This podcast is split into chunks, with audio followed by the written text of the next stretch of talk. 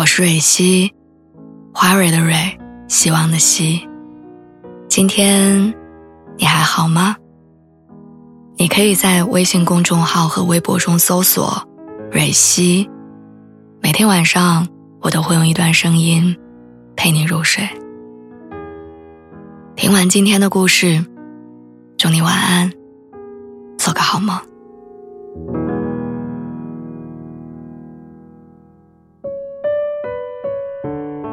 今天早上闹钟响之前，我差点以为自己要窒息了，因为又做了同样的跟考试有关的梦。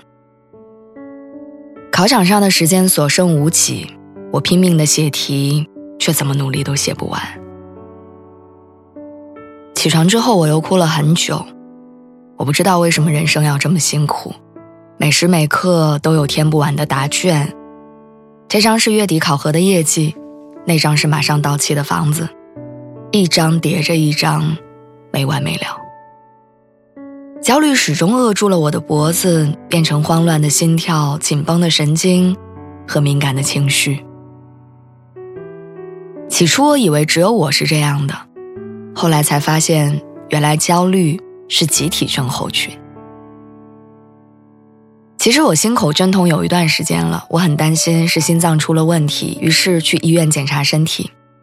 没想到排队的都是年轻人，大家沉默地坐在椅子上，等待推开那一扇门，然后怀着不安走进去。我也一样，我看到大夫的脸的时候，我甚至觉得自己的腿有点发抖。心电图和该做的检查我都做了，医生看完问了我几个问题，最后给出的答复是。不建议用药，心理调节就可以。然后嘱咐我说，不要给自己太大压力，好好休息。出来的时候，我路过走廊上那些疲惫的脸，检查结果带来的庆幸感一下子就没有了。在无常又无情的岁月里，我们就像漂浮的小船，紧握着手里的桨，整日畏惧海上的风暴，害怕一个浪头打过来，全军覆没。因为过于平凡渺小，所以连跌倒了重新开始的勇气都没有，只盼着手里的化验单能有一个好一点的结果。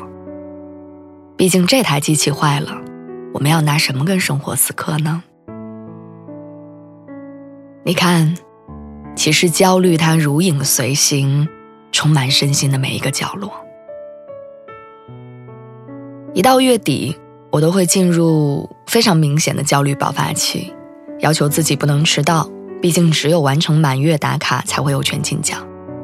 我担心述职报告的业绩不好看，每天战战兢兢，害怕因此而丢掉工作。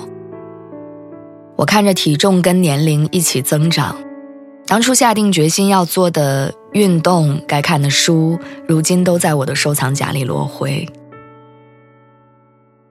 我羡慕那些吃了晚饭带着小狗在马路上散步的人，却只能把头埋进我从业考试的资料里。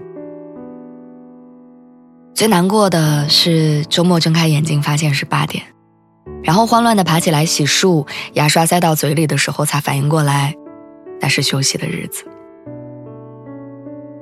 那本应该是我和我那焦虑的人生。要停下来休息的日子啊！当变化的世界搅碎了生活的秩序，一切就成了非好即坏。于是你只能拼命的抓住仅有的安全，无论这安全是一纸文凭、一份工作、一个健康的身体，或者是一点为数不多的存款。而焦虑就像是藏在我们以为如若不然。必将怎样的瞬间，如同躲在丛林中的饿狼，慢慢啃食着生活的光彩。我那天看节目里，刘晴老师说了一段话，他说：“没有一个失败会决定你的一生，没有一个转折点意味着你再也不能怎样，你的生活永远是可以重新开始的。如果想把焦虑转化成成长的动力。”你就能够看到生命的延续给你带来的从容。所以，其实是我们把成长这道题做反了。因为太想要好的结果，于是逼着自己必须要往对的方向使劲，稍有偏航，就会陷入无止境的压力中。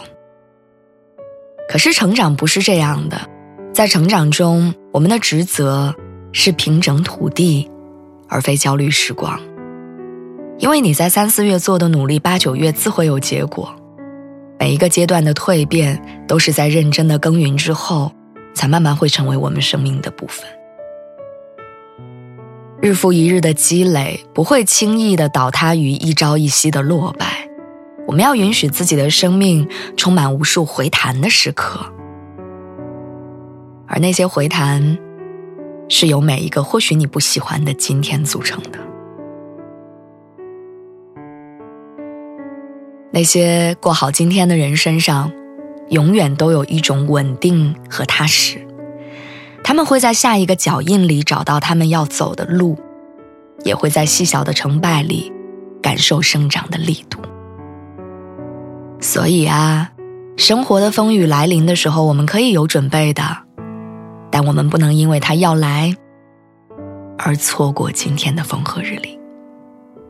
知道了吗？